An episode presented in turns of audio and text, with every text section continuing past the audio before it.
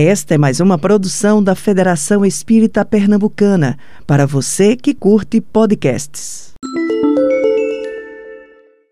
Estimadas irmãs, estimados irmãos, senhoras e senhores que nos dão o privilégio das suas audiências pelos canais da internet, cumprimentamos a todos com votos de muita paz esta paz que temos sentido ao longo do dia, com a presença carinhosa, amiga, dos benfeitores espirituais, que certamente acompanham o trabalho, aquilo que é desenvolvido neste dia, porque reunidos em nome de Jesus, a sua presença é sempre constante.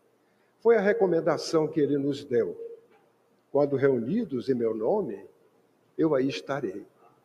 Naturalmente que a sua presença não se faz de forma direta, mas de uma outra forma. Uma mensagem que nos é trazida, ela nos convoca a reflexões sobre as palavras luminíferas do Evangelho de Jesus. Este livro, no plano espiritual, relata-nos a espiritualidade, que ele é luminoso. As suas páginas, as suas letras têm uma composição diferente pelo conteúdo que traz, um conteúdo que expressa nas palavras divinas, na voz divina de Jesus, exarada no Evangelho, ela expressa a luminosidade do amor expressa o convite que cada um de nós devemos fazer. A viagem interior, ao encontro da nossa intimidade do conhece-te a ti mesmo, uma viagem que ainda não realizamos, talvez pelas dificuldades que a vida nos oferece, o comodismo, a ignorância, o não despertar para este vinde a mim, conforme ele nos convidou, para que pudéssemos fazer as renovações necessárias, a fim de que possamos trilhar o seu caminho neste progresso inexorável a que todos nós estamos submetidos. Este convite de Jesus, ele exige esforço. É um esforço que cada criatura deve fazer. Um esforço para que, neste conhecimento de cada um de nós, das nossas intimidades, ao encontrarmos-nos, iremos verificar que ficamos durante muito tempo, muito tempo na contagem que nós realizamos nessa relatividade do tempo. Porque quando. Deixa eu tirar, não é melhor, não? Acho que nos ouve melhor? Tá bem. Então, na relatividade do tempo, um milênio, dois milênios, um bilhão de anos, quando comparamos com a eternidade, é um átimo. Enquanto passa, é duradouro. Depois que passa, verificamos que é insignificante, porque fora desta realidade que o habitat nos proporciona, com seu movimento de rotação e de translação, principalmente de rotação, que nos dá a cada ciclo um renovar do dia que se faz com a claridade e a escuridão, nós temos uma contagem de tempo Fora disso, no espaço, tudo é presente. Não há este passado, não há o futuro. Tudo se faz em função da realidade presente que nós vivenciamos. Para o Pai, para Jesus, esta realidade ela está patente no presente. O presente que nos concede oportunidades para que nós, neste reencontro, que fazemos conosco mesmo, quando assim fizermos, podermos nos reconhecer como espíritos imortais, necessitados de fazer correções pelos atos que nós, ao longo das existências, viemos percorrendo por moto próprio, utilizando-nos a livre determinação individual, o livre-arbítrio, escolhendo caminhos sem uma referência segura. A referência era a nossa própria vontade. A vontade ainda de um espírito infantil, que não tem a maturidade, intelecto, moral, para poder fazer as escolhas corretas. Por isto, que o Evangelho de Jesus é este roteiro divino que nos dá a segurança de que, seguindo-o, nós estamos numa estrada luminosa, uma estrada que é, na comparação relativa, larga, com todos os recursos necessários, seja de sinalização, seja de repouso, de pausa, da velocidade que devemos adentrar. Mas quando nós saímos desta estrada, nós criamos uma outra. Uma estrada pedregosa, não tão larga, não tão sinalizada. Uma estrada que nós vamos adentrando e um dia descobrimos que nós estávamos no caminho errado. Aí desejamos voltar à estrada. E este caminho é um caminho tortuoso. É a estrada estreita da dor, do sofrimento, não por castigo, mas por rebeldia nossa, de não sermos obedientes à lei divina que está inscrita em nossas consciências. Por isto, que o Evangelho de Jesus é este roteiro, o roteiro que cada criatura deverá seguir e que no futuro certamente será o código de ética divino que está à disposição da humanidade para que nós, como criaturas desejosos que somos de encontrar a eterna felicidade, possamos trilhar este caminho e conseguirmos atingir esta felicidade tão ensejada. Mas nós estamos fora da estrada. Agora é que nós descobrimos que estamos fora da verdadeira estrada estamos retornando por uma porta que é estreita.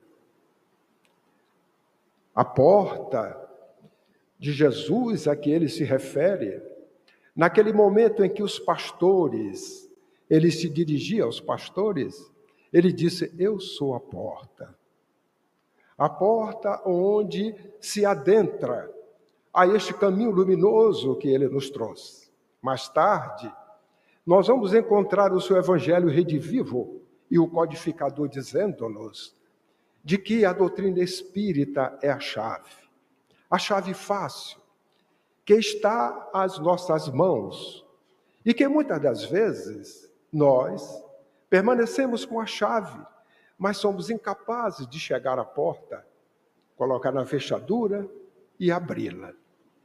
Somos aqueles que, diante deste evangelho, tão luminoso.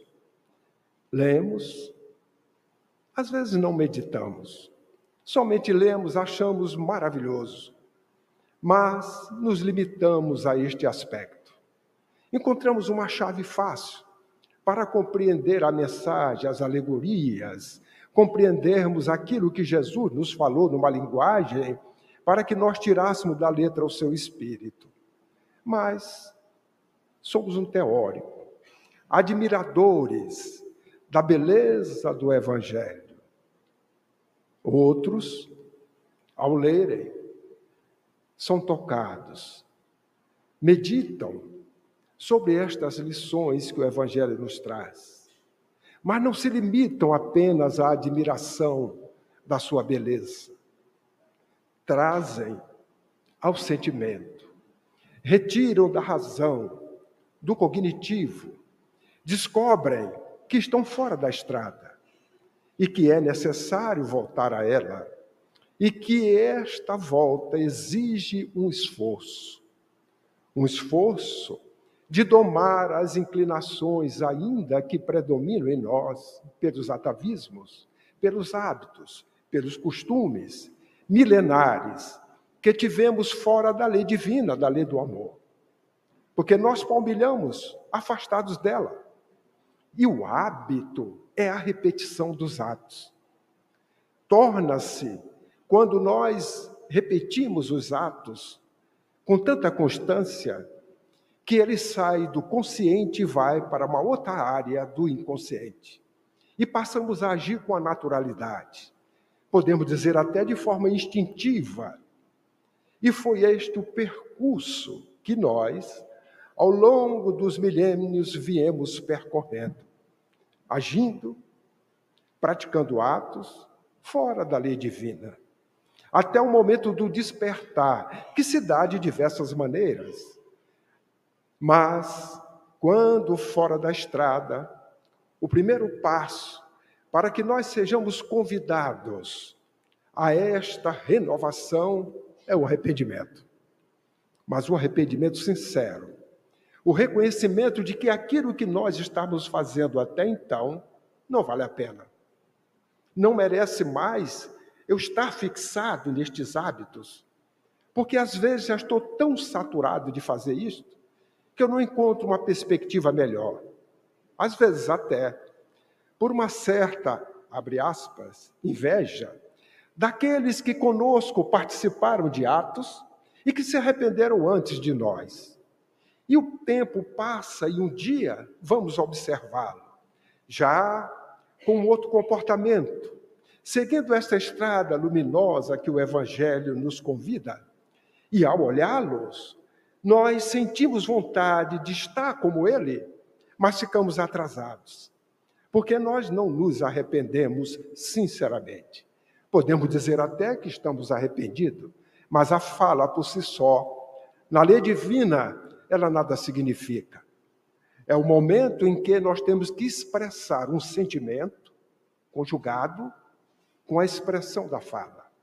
Estou realmente arrependido não quero mais praticar estes atos. Quando isto acontece, o governador espiritual, com seus braços abertos, agora sim, meu filho, eu te convido, vens trabalhar comigo e nos dá a oportunidade do trabalho, da renovação, da regeneração. Mas ele já recomendou, porque sabia disto. Agora que queres trabalhar comigo, é preciso que você deixe as tuas sandálias. As minhas eram um pouquinho mais difícil. É necessário um esforço, que às vezes é um sacrifício, mas eu te garanto que eu estarei sempre contigo. Tudo que Jesus realizou trouxe ensinos. Nada uma fala do Cristo, um ato do Cristo, que não tenha um ensinamento profundo.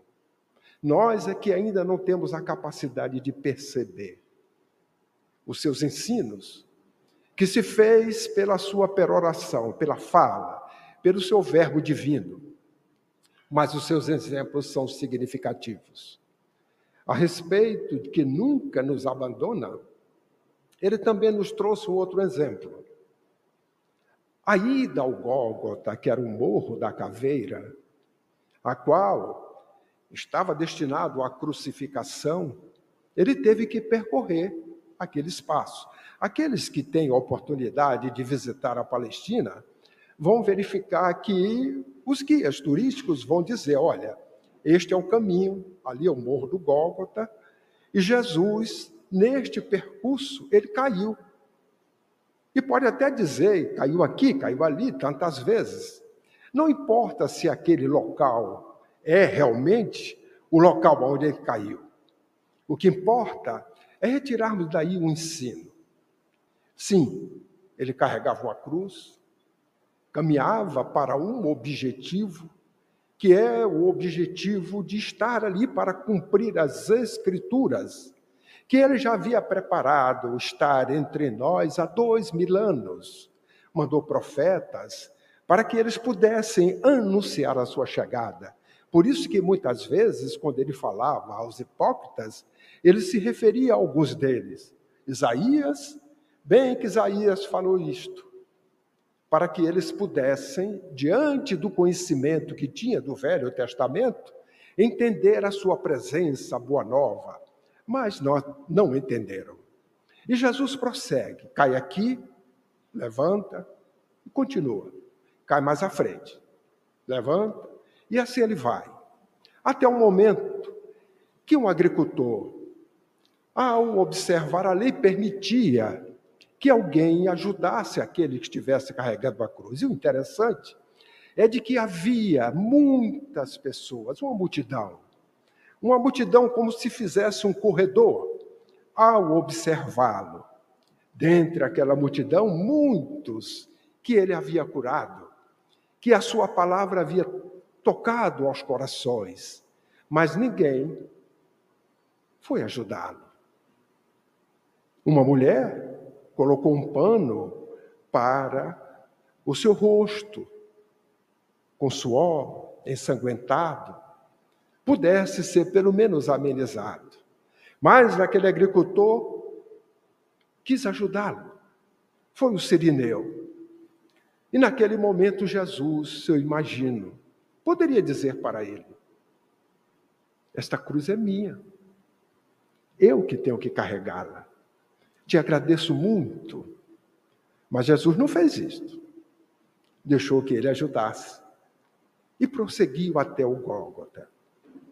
Antes, o símbolo da cruz era um símbolo aonde aqueles que eram crucificados, eles morriam enquanto estavam deitados.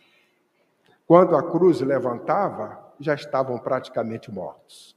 Jesus foi diferente. Jesus transformou um símbolo de sacrifício num símbolo da redenção. Levantou-se, braços abertos, como a abraçar a humanidade. Erguido diante de uma verticalidade com a sua ligação com o Pai. Mas a saída ao Gólgota nos trouxe ensinamentos. Todos nós temos um objetivo: é chegar à perfeição. Mas durante esta caminhada, a queda faz parte. Porque a queda também nos traz ensinamentos. O que não vale é prostrar-se, é ficar diante da queda com sentimento de culpa. O que não vale é não aprender com a queda, é continuar a ser recorrente no erro, a continuar praticando. Então, Jesus, quando caiu, não está registrado nos evangelistas ou nos relatos históricos de que ele prostou, ele levantou. Eu imagino, com a sua autoridade moral, ele podia levar aquela cruz rapidamente e chegar ao seu objetivo. Mas, mesmo assim, ele deixou ensinamento, dizendo-nos: na caminhada evolutiva, a queda faz parte. Desse o direito de errar, porque ainda sois um espírito em perfeição. Não és perfeito. E que não é perfeito, ainda tem o direito de errar. Mas aprenda com o erro. Não repita mais o erro, o mesmo erro. E continue. Teve o aprendizado? Continue andando. Porque mais à frente poderá ter outra queda. Mas não é a mesma. É uma outra, depois de um avanço. E assim ele nos ensinou. E dizendo-nos: durante esta caminhada haverá sempre um sirineu. Um sirineu que meu nome estará te ajudando, porque eu não vos abandonarei.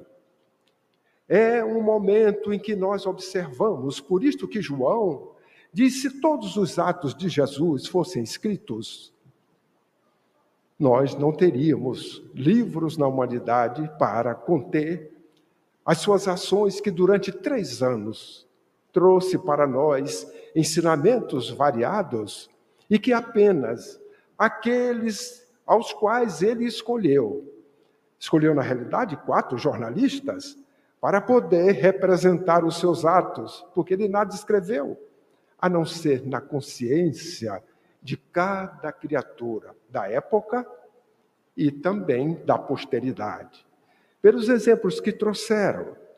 Então, o Evangelho de Jesus é esta luz, porque é amor, que convida à renovação da humanidade. É a luz do mundo, mas exige que cada um de nós façamos a nossa parte. Para que nós, que compomos a humanidade, Sejamos aqueles que, através deste convite do Vinde a mim, nós possamos fazer com que a luz ela resplandeça. E a luz do mundo aí está, porque ela já foi lançada. Precisa apenas que nós façamos com que esta luz do mundo faça brilhar a nossa luz, que individualmente se encontra em nós, aguardando apenas esta viagem interior, para que este código de ética divino, que é o Evangelho de Jesus, faça parte das nossas ações. O respeito ao outro, a verdadeira caridade, que é o amor. É um amor em sinergia. Por isto, que quando Jesus destaca Ismael e talvez aqueles que não conheçam ou não saibam, quando nós falamos a Ismael, Ismael é o espírito que Jesus escolheu numa assembleia para ajudá-lo na cristianização da humanidade, para convidar a todos à evangelização, a evangelização da humanidade. Eu vou abrir um parêntese para que nós possamos entender este termo, porque às vezes falamos evangelização, mas nós não compreendemos. Há uma diferença. Existe o evangelismo e a evangelização. E nós precisamos compreender esta diferença. Neste instante, porque estamos falando do evangelho, da mensagem luminífera das suas lições, nós estamos, através da fala, executando o evangelismo, que é falar, é divulgar, é divulgar a mensagem. A evangelização, ela tem um componente diferente. A evangelização é dizer e fazer.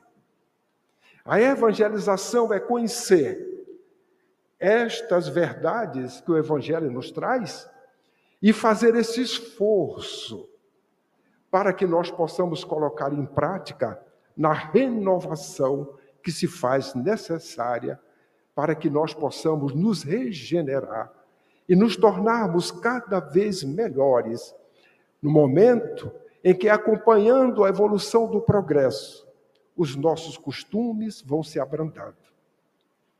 Como nós repetimos anteriormente, afastados da lei durante milhares de anos, séculos, nós viemos repetindo a mesma coisa. A repetição criou hábito. O hábito cria a espontaneidade. E nós hoje temos hábitos espontâneos, ausentes, afastados da lei divina, afastados do evangelho. Por isso que muitos de nós temos dificuldade de realizar a autoevangelização. Somos muito bons no evangelismo, falar para os outros, como eu estou aqui agora, falando-vos a respeito do evangelho. Mas o compromisso que eu devo ter comigo mesmo é empreender esforços para que tudo que nós falamos, nós podermos fazer. Na realidade, não temos ainda a capacidade de fazer tudo que nós dizemos, mas este esforço que nós empreendemos é o que conta.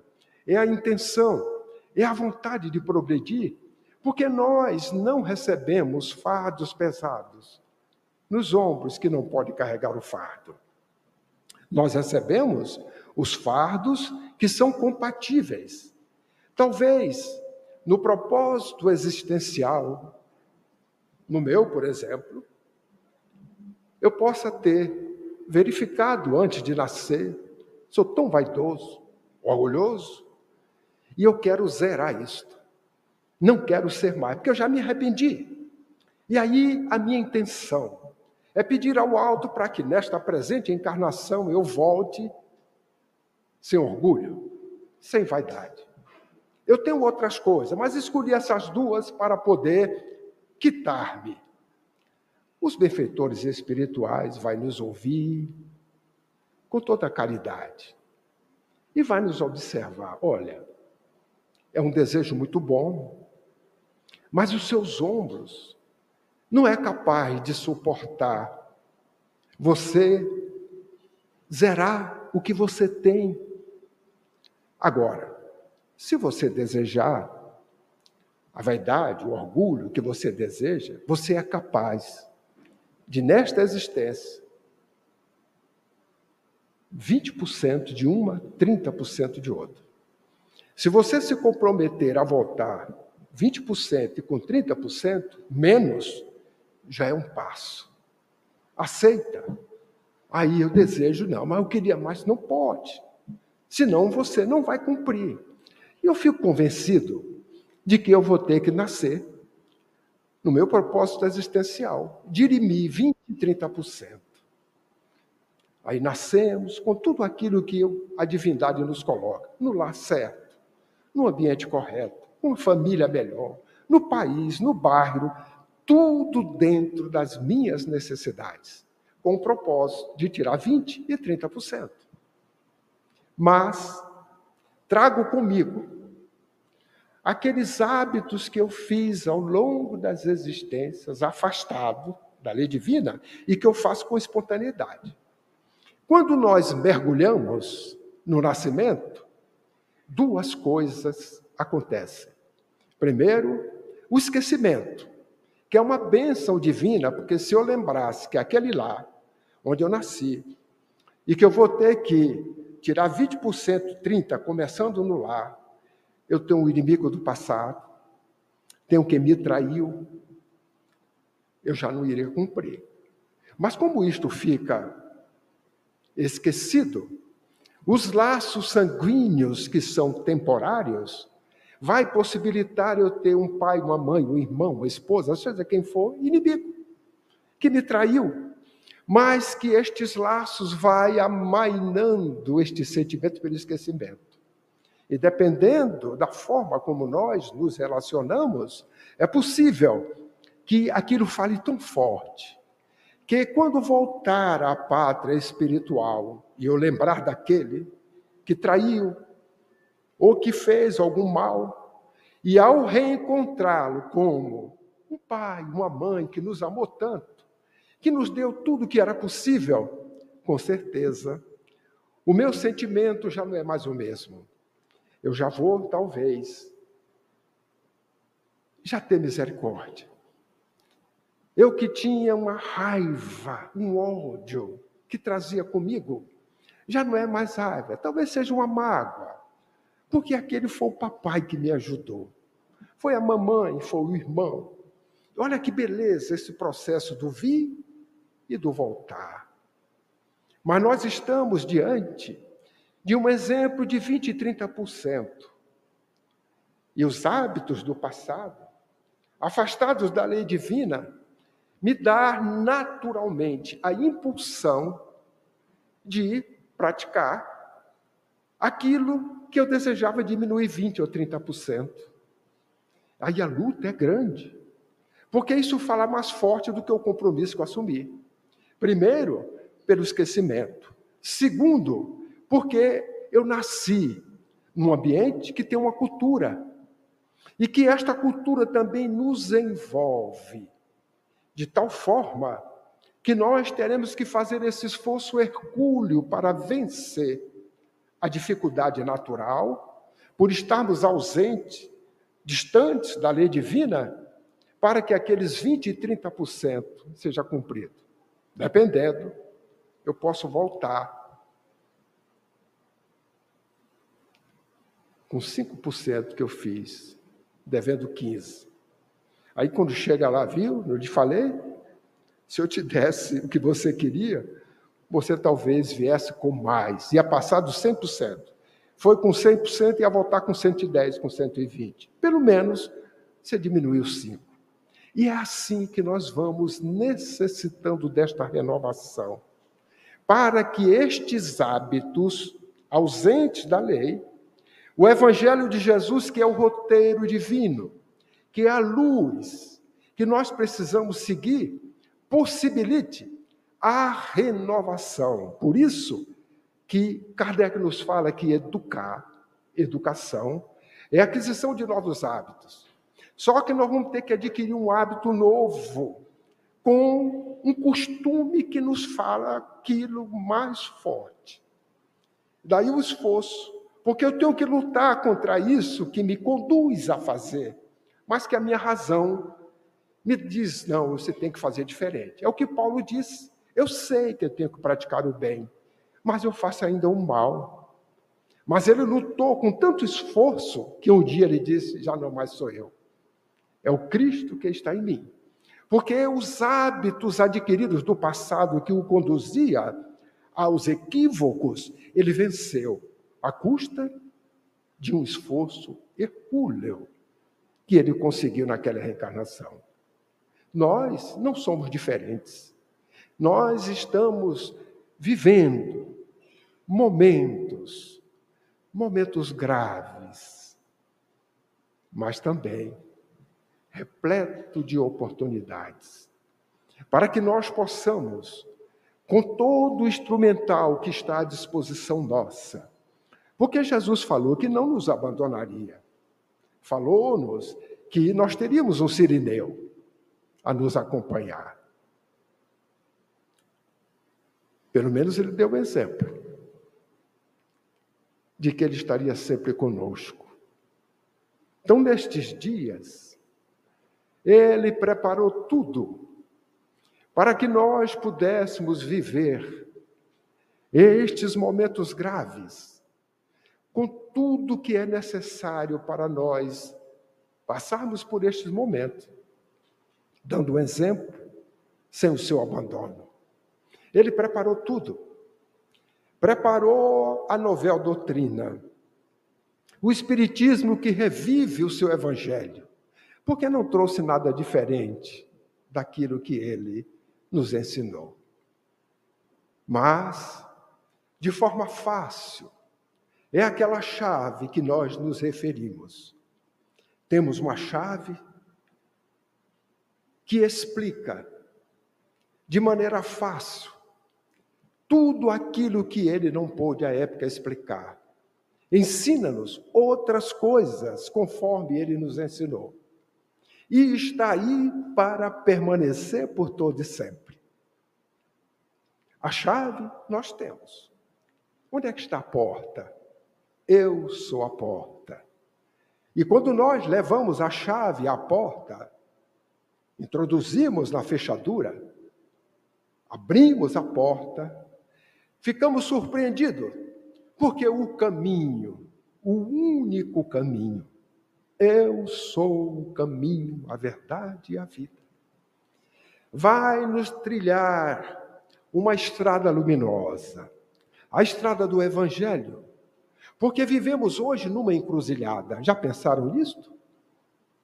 Estamos numa encruzilhada. E uma encruzilhada que não tem apenas duas estradas cruzando. São inúmeras estradas cruzando. E nós temos que escolher um caminho. Alguém pode dizer, mas assim não dá certo. Como é que eu vou escolher um caminho no meio de centenas, milhares de caminhos? Ah, este caminho é diferente. É um caminho luminoso. É um caminho que nos ensina a prática do bem. É um caminho que nos conduz à autoevangelização. É um caminho que, quando nós olhamos na encruzilhada, nós sabemos qual é. Resta-nos apenas o desejo de trilhá-lo. Por isto, que o Espírito Ismael, como estava vos falando, aqueles que não conhecem ao governador espiritual do nosso Brasil, como todos os países têm governadores espirituais, sobre a égide do amigo divino, de Jesus, o Cristo de Deus, o ungido, que é o governador espiritual da terra. Mas apontou para Ismael, para que ele, a partir daquele momento, se responsabilizasse por este patrimônio que seria o Brasil de agora, porque a época ainda não estava delineado o país conforme nós conhecemos hoje. Mas sobre estas terras, conta-nos Humberto de Campos, que Jesus, no último quartel do século XIV, ao chegar sobre ela, levantou os seus braços ao alto, rogando ao Pai para transplantar a árvore do seu evangelho para estas terras. E quando, naquele instante, ele designa o espírito que é responsável pelo desenvolvimento sociológico da humanidade da Terra, diz para ele que ele iria nascer para desbravar os mares ainda inexplorados. Porque à época, os navegadores não saíam muito longe da costa. A Península Ibérica, por exemplo, apenas ia a poucas distâncias e voltavam. Tinha essa ideia de que a terra era chata e que havia uma grande cachoeira no ignoto se viajasse além mar. Era bravios os oceanos e eles não conheciam e ficavam navegando à beira da costa de onde ela existia. E as navegações se faziam mais no Mediterrâneo, que era mais seguro, porque de um lado sabia que tinha um outro e havia um conhecimento na região. E é assim que nasce Dom Henrique de Sagres, o navegador, fazendo com que a humanidade pudesse, assim, com a escola que ele criou, ir além mar. E é naquele momento que Cabral chega às costas brasileiras, ao sul, em Cabralha, que na pátria espiritual, uma assembleia reunida, ali se encontrava, jubilosa, tanto quanto os portugueses, que se encontravam nas praias, no primeiro momento em que o sentimento de fraternidade se fez nestas terras. Diz os historiadores que Diogo Dias dançou com os silvícolas à época, uma música, uma dança típica deles. Primeiro ato de fraternidade. Imaginemos nós, se fôssemos os silvícolas, e de repente, com uma indumentária, quase nudez, observar uma coisa diferente chegando. Porque a navegação que eles tinham era uma canoa muito singela, que pegava os troncos das árvores, faziam aquela cova natural, e era uma canoa chamada piroga, que eles usavam para fazer ali as suas navegações rápidas, no rio, na praia, para a sua sobrevivência, o alimento. E de repente, chega aquela coisa grande, com panos brancos, o símbolo de uma cruz, é algo estranho. E de repente sai algumas coisas e que chegam também diferente. Bota, indumentárias, galões, barbas, chapéus, porque os silvícolas eram imberbes. Qual é a reação? Se a época se falasse extraterrestre, eu imagino que eles iam correr e dizer: são ETs que estão chegando. Mas não fizeram isso.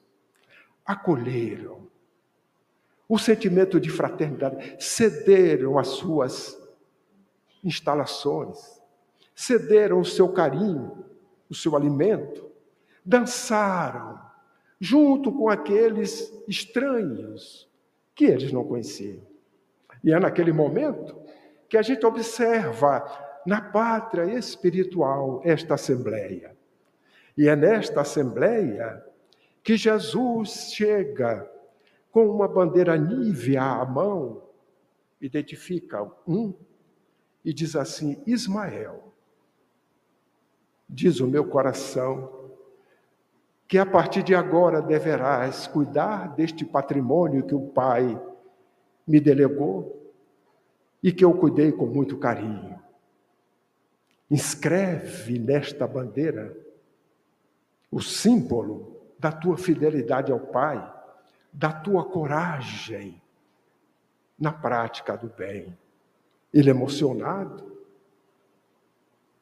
olha a bandeira escreve a lei do amor. Escreve a lei decodificada: Deus, Cristo e caridade. O Criador da lei, Deus. O exemplo inigualável da lei de amor. A estrela mais brilhante que exemplificou a lei do amor. Jesus Cristo. O amor em sinergia a caridade. Deus, Cristo e caridade passou a ser o lema deste Espírito que vem trabalhando com Jesus para cristianizar a humanidade. E a partir de então, que agora observando as praias do sul da Bahia, os portugueses já estavam se dirigindo desta feita às Índias, mas eles traziam degredados, que eram aqueles portugueses que tinham sido, pela justiça dos homens,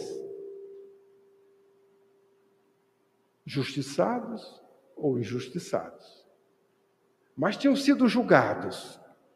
E dependendo do julgamento, o castigo era nas viagens além mar, levavam e deixavam nos lugares, nas terras estranhas, em outras civilizações como castigo.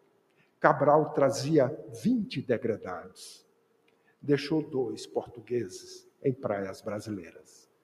Um deles, quando observa as naus portuguesas se distanciando para as Índias, pega uma canoa indígena, adentra mar, adentra, o mais que pode.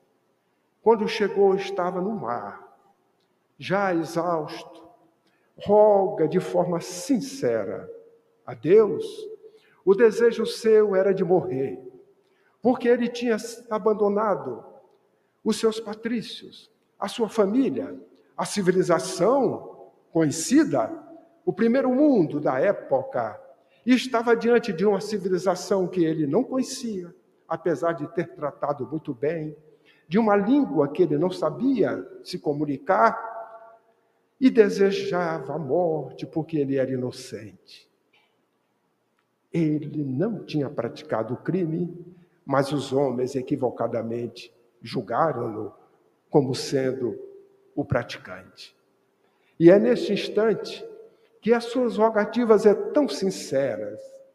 Há dois momentos, vamos abrir um parêntese, de que as nossas ondas saem da naturalidade. Nós agora, no estado em que nos encontramos, as nossas ondas vibram numa frequência, os nossos pensamentos têm uma frequência que podemos comparar. Ondas médias, semelhante à dos carros, porque as ondas são neutras. As ondas eletromagnéticas conduzem o pensamento, conduz o sentimento, conduz a voz, conduz o som, elas são neutras. E elas têm um comportamento modulado, longo, curto, curtíssimos. Isso quer dizer assim: a onda, eu vou dizer porque eu sou baiano, tenho o direito de dizer. A onda longa é aquela onda que vai com uma frequência bem tranquila. A onda média, ela já tem uma frequência mais ondulada do que a onda longa. A onda curta, ela já é uma frequência maior. Daí, microondas, que são ondas curtíssimas, que têm as finalidades que nós conhecemos. E estas ondas, elas podem atingir regiões mais longínquas ou menos longínquas.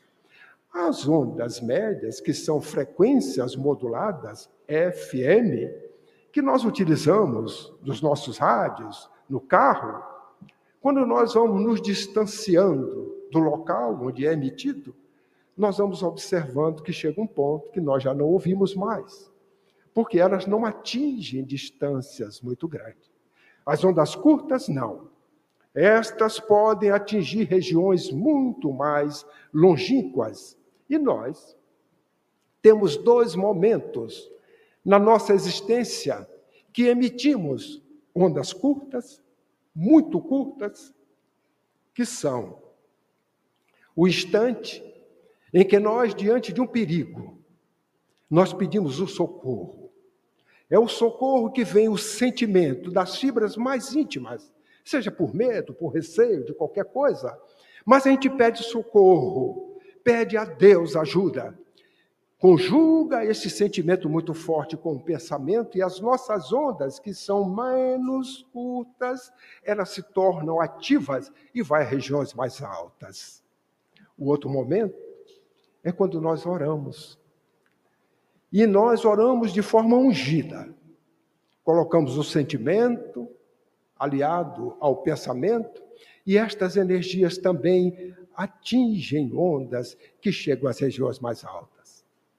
Fecho parênteses. Naquele momento, o português, ele estava emitindo ondas muito curtas, porque era sincero. Ele estava falando de algo que ele não cometeu mas um desejo de que não podia ser cumprido, porque a morte. Ela é o veículo da vida que nos conduz a outra vida. E quem tem o direito de nos conduzir é quem nos deu a vida, é o Criador. Nós não temos o direito, como criaturas, de interferir na lei divina sob pena de sermos criminosos. Mas o seu sentimento foi tão forte que chegou às regiões mais altas o governador espiritual já designado, tomando conhecimento, aproxima-se das regiões próximas no sul da Bahia. Chega ali em Cabralha, próximo àquele português. O envolve. O envolve num sentimento diferente, numa expectativa, numa esperança que ele poderia viver. E naquele momento ele tem uma renovação quando menos espera as ondas da praia estava levando ele e a sua canoa para as areias da praia. Primeiro ato de caridade praticado nas terras hoje brasileiras.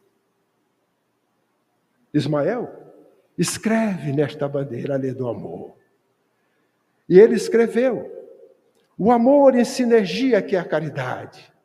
E no primeiro momento que a oportunidade chegou para a prática da caridade, ele a praticou. Por isto, que no ano de 1873, quando ele envidava esforços do alto, após a desencarnação do codificador, a humanidade, aqueles que já tinham sido tocados pela mensagem do Evangelho que a doutrina espírita trazia e traz de forma rediviva, a liderança do então movimento espírita no mundo ficou perdida. Porque o seu líder maior havia desencarnado. Na Europa, tentou-se substituí-lo em vão. Nos demais países, buscava-se uma instituição, uma organização que pudesse fazer com que esta novel doutrina, o Evangelho redivivo, este código de ética divina que ilumina os nossos corações, as nossas mentes, balsamiza-nos a intimidade, o sentimento, pudesse encontrar uma instituição que organizasse, coordenasse um movimento. Porque o convite de Jesus para Ismael é ajudá-lo à cristianização da humanidade. E é naqueles instantes que ele envia esforço para a criação de um grupo que fosse a sua tenda. E a tentativa daquele grupo foi criar um grupo chamado Confúcio. Confúcio porque o espírito da sua falange comunicava-se com muita frequência, com facilidade com os espíritas, à época, no Rio de Janeiro, e deram a este grupo o nome de Confúcio, em homenagem a este espírito. Foi um grupo que durou três anos. Durou três anos pelas nossas imperfeições, devido a não entendimentos, o grupo se desfez. Mas ele teve um papel importantíssimo. Por este grupo passaram todos os pioneiros do Espiritismo no Brasil. Neste grupo, Ismael aproveitou para trazer a sua primeira mensagem aos espíritas do Brasil. E a sua mensagem, curta, naturalmente pela sua estatura moral, o seu poder de síntese, ele traz, na sua primeiro parágrafo, a missão do Brasil. A missão do Brasil, diz ele, é cristianizar. No sentido da evangelização, não do evangelismo. O Brasil é a terra de todos. É ou não é? Aqui no Brasil nós encontramos o mundo inteiro. Por isso que o nosso passaporte, ele é muito cobiçado. Se alguém tem os olhinhos oblíquos e diz que é brasileiro, passaporte, todo mundo. Se alguém tem uma tez escura, diz que é brasileiro, não tem problema nenhum. Se alguém tem uma tez europeia e diz que é brasileiro, todo mundo passa. Agora, se eu digo que sou asiático e não tenho os olhinhos assim, eu sou barrado. Então, nos diz Ismael, o Brasil é a terra de todos. O Brasil é a terra da fraternidade. Primeiro exemplo de fraternidade praticado pelos silvícolas. Nós somos um povo fraterno. Somos um povo bom. Já demonstrado ao mundo, nos momentos em que abrigamos aqui, oportunidades do mundo está presente, seja na Copa, seja naqueles momentos em que nós fizemos as Olimpíadas. E é desta forma que ele vem dizer: o Brasil é a terra de todos, é a terra da fraternidade. O Brasil é a terra do Evangelho. O Brasil é a terra de Jesus. E vem nos dizer, por último, o parágrafo que nós gostaríamos de ressaltar devido ao nosso horário.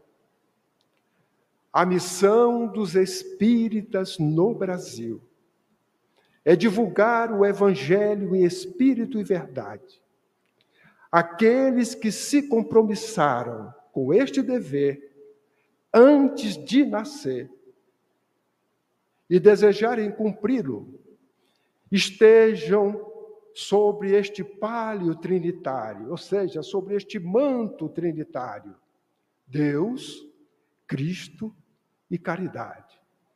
Onde estiver esta bandeira, eu aí estarei. Ismael. Então, queridas irmãs e queridos irmãos, o Evangelho de Jesus, este convite, nós que nos denominamos espíritas cristãos, e desejamos divulgar o Evangelho começando por nós mesmos, porque o Espiritismo é este convite, dá luz ao mundo, mas conta com cada um de nós. E espera que cada um de nós divulguemos o Evangelho de Jesus, seja através da fala, que não é o mais importante, mas quem fala, que exemplifique. E todos nós falamos, seja em público ou não, mas temos o título e o rótulo de espíritas cristãos, com a obrigação de agir em conformidade com a doutrina que abraçamos. É este roteiro de luz que conta com a nossa própria luminosidade.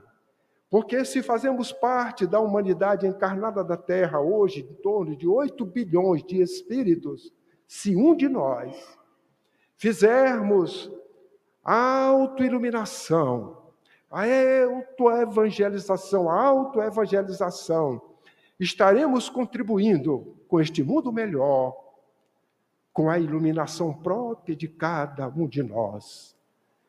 Quando mais de um assim o faz, gradativamente, a humanidade vai se tornando melhor.